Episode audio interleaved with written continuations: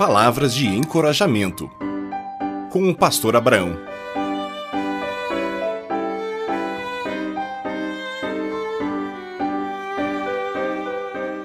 Bom senso. Provérbios capítulo 2, 10 a 12 diz: Se a sabedoria habitar seu coração, seu conhecimento será agradável. O bom senso te guardará e a plena inteligência te protegerá.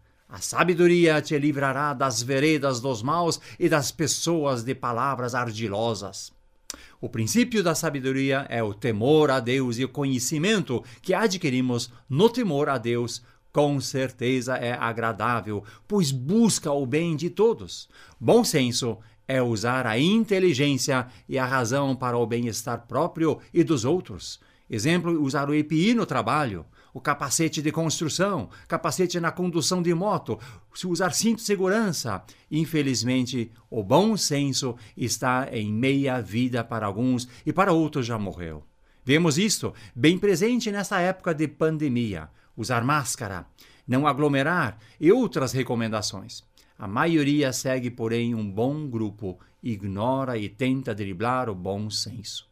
O bom senso morre muitas vezes por ter regras excessivas e confusas ou demais. Tem os fake news e no meio de tantas orientações. O tratamento desigual entre pessoas e categorias também causa o falecimento do bom senso. Os direitos excessivos para os maus cansam o bom senso e desanimam o fortalecimento. Podemos denominar a verdade e a confiança como o pai do bom senso. A verdade e a confiança vêm de Deus e fazem parte daqueles que temem a Deus. Podemos chamar de esposa do bom senso o juízo, que é a consciência limpa e irrepreensível.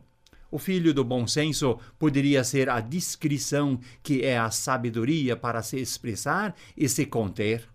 A filha poderia ser a responsabilidade na vida própria, diante das pessoas, no seu redor e diante de Deus. Infelizmente, tem as filhas e filhos falsos que se infiltram nessa família do bom senso, que são a vítima. Coitado de mim, sofro demais. Ou simplesmente quero meus direitos. Luta por seus direitos. Eu sou inocente, eu não tenho culpa, fui induzido, outro culpado. Como reviver o nosso bom senso? Analise o bom senso. Veja como está a verdade e a confiança. Veja como está alimentado a sabedoria, o conhecimento divino. Reconheça as falhas e recupere as forças dentro da família. Veja como está a esposa, que é o juízo e a razão.